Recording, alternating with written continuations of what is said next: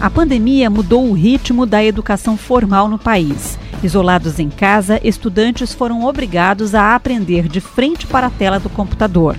Não foi tarefa muito difícil para a geração que nasceu conectada, mas nem todos têm acesso à internet ou banda larga. As instituições de ensino tiveram que se adaptar da noite para o dia.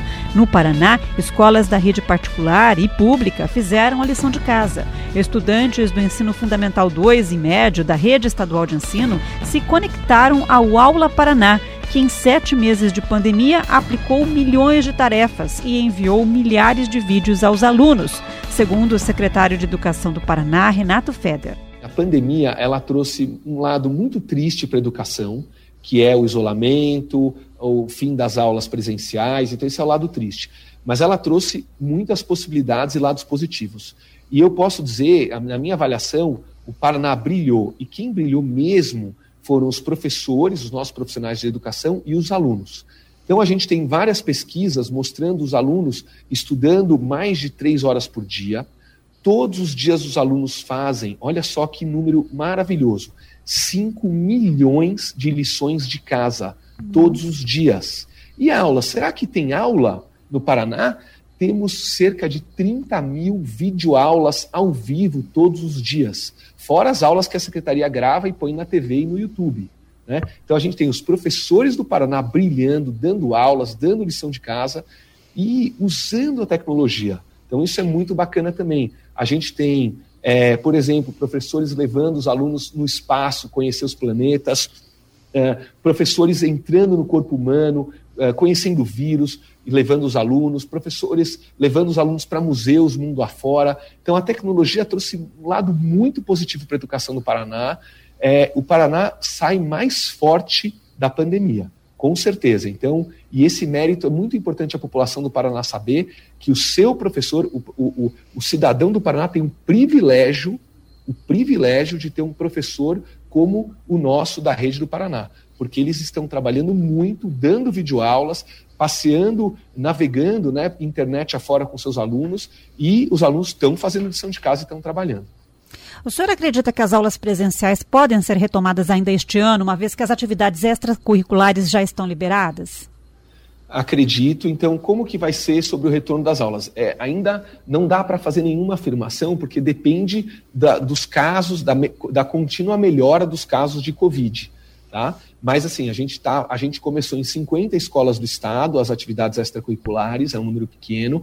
Esse número está aumentando, na semana que vem deve aumentar para 100, 150 escolas, sempre com atividades extracurriculares. Em novembro, se os números continuarem melhorando, a gente deve migrar durante o mês de novembro de extracurriculares para atividades curriculares, sempre respeitando o distanciamento e no máximo 50% dos alunos na escola. Uhum. E como será a avaliação do conteúdo aprendido este ano e a recuperação dos alunos que, porventura, não tenham conseguido acompanhar? Uhum. A avaliação é feita pelo professor. Então, no Paraná, não existe a política de passar a mão na cabeça do aluno. Ah, o aluno não fez nada, vamos aprovar. Não. Não é essa uh, o, tanto a, o direcionamento, a nossa comunicação da Secretaria para os professores e nem o espírito dos professores. Então, cada professor conhece a sua turma, a sua realidade do aluno, sabe o que cada aluno é capaz de fazer. Aqueles alunos que estão estudando, estão se dedicando, vão receber notas boas. Os alunos que não estão fazendo as atividades e têm condições, né, e não estão se esforçando, o professor, com toda a liberdade que tem, pode dar zero ou reprovar o aluno. As aulas acabam dia 18 de dezembro, né, ou virtualmente ou presencialmente, mas 18 de dezembro acaba. O que a gente vai fazer agora no mês de novembro são atividades complementares muito legais, que a gente vai lançar agora na semana que vem, para os alunos fazerem atividades extras e ganharem pontuações extras. E as atividades são assim: ah, construir uma pilha, construir uma maquete, fazer um debate, né? São atividades extras eh, dentro do Aula Paraná e os professores da rede vão avaliar o trabalho dos alunos. Na rede particular, a expectativa é pelo retorno às aulas presenciais ainda este ano, e a primeira semana será para ouvir os alunos. Só depois avaliar a aquisição de conhecimento, diz o vice-presidente do Sinep, Sindicato dos Estabelecimentos Particulares de Ensino do Noroeste do Paraná, José Carlos Barbieri. Infelizmente, nós não temos aí um ganho 100% de conteúdos mesmo sendo nós da iniciativa privada, que nós sempre priorizamos e valorizamos a formação do nosso professor. Então, muitos dos nossos professores, dos nossos técnicos, já estavam dominando a tecnologia. Muitos dos nossos colégios têm, por exemplo, sistemas de ensino que têm plataformas digitais, mas nós sabemos que houve uma perda muito grande de conteúdo durante todo este ano de 2020. E nós acreditamos que 2021, 2022 serão dois anos onde nós iremos buscar é, diminuir essa defasagem que nós tivemos de conteúdo nesses dois, é, nesses dois semestres de 2020. Então serão dois anos para recuperar o que foi perdido nesse ano. nós temos vários estudiosos que falam até em mais do que dois anos, porque realmente, é, quando a gente estava trabalhando presencialmente, por exemplo, as aulas começavam meio-dia 15, é, às 7h15 da manhã até meio-dia 15.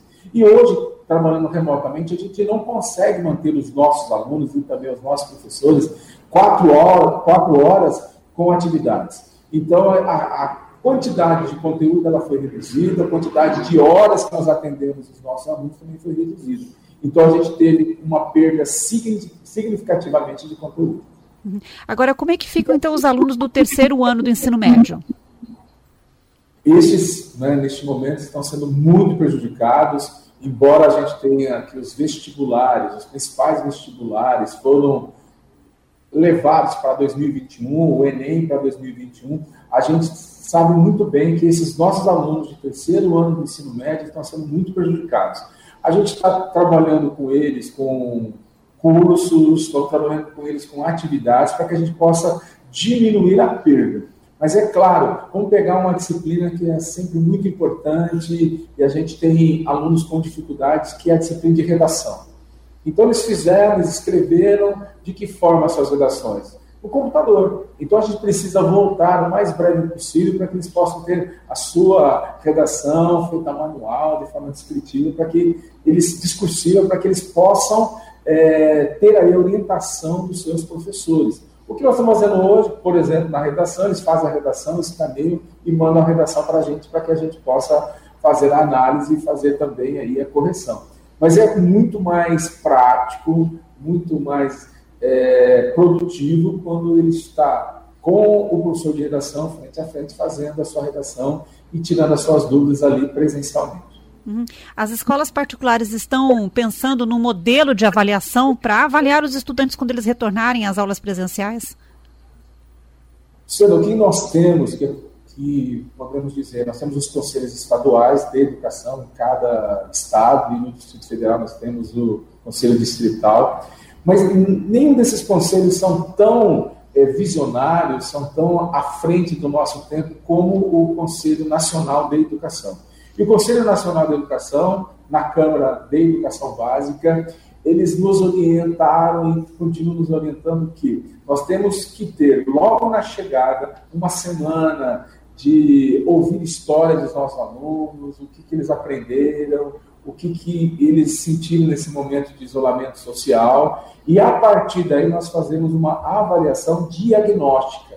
Nessa avaliação diagnóstica, que pode ser uma avaliação através né, de conversas, através de discursos orais, como também escrita, verificarmos o que foi de fato absorvido, aprendido nesse momento de isolamento social.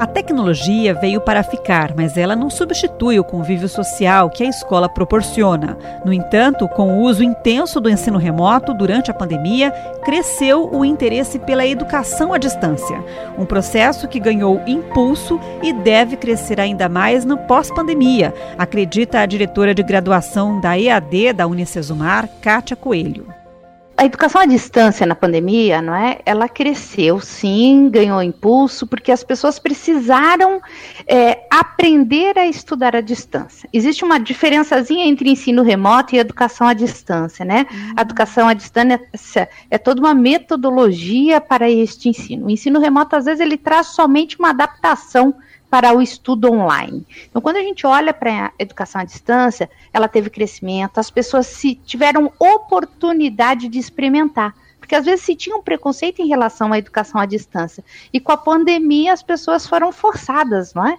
A experimentar este novo modelo de educação.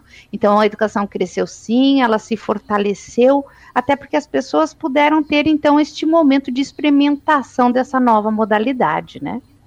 Professor, explica para a gente então um pouco hum. mais sobre a educação à distância. Como que é essa metodologia? Quando a gente olha para a educação à distância, é importante destacar que a educação à distância ela não é uma adaptação do presencial.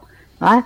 adaptando as formas de trabalho do presencial. Quando a gente olha para a educação à distância, a gente compreende que existem outros fatores que mobilizam esta é, educação. Vamos lá então. Nós temos os professores, a gente tem o papel dos mediadores, que é quem está em contato direto com o aluno pelo ambiente virtual de aprendizagem. A gente tem o uso de recursos de tecnologia e da inovação. Por exemplo, quando a gente olha aqui para a Unicesumar hoje, nós usamos muitos podcasts, realidades aumentadas, QR codes, não é?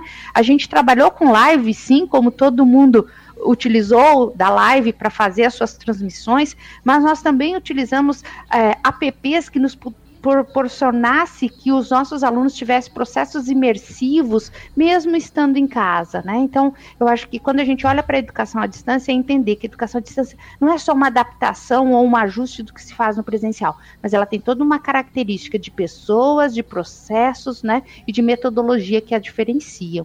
Mas o ensino remoto absorveu algo dessa metodologia, então, né, nesse Absor período de pandemia? Absorveu sim, com certeza. Né? Eu acho que o ensino remoto ele foi de grande valia, porque as instituições, muitas, não tinham todos todo o aparato necessário para fazer isso, porque trabalhar com educação à distância não é fácil ela requer um investimento muito grande em tecnologia. Então, com pouco, às vezes, recursos que se tem, as instituições com ensino remoto cumpriram sim a sua função durante a pandemia, que era o quê? Levar o conhecimento para as pessoas, para os alunos, né? Que as condições sanitárias permitam logo o retorno dos estudantes para a sala de aula, para o convívio entre professores e alunos, tão necessário na formação dos jovens.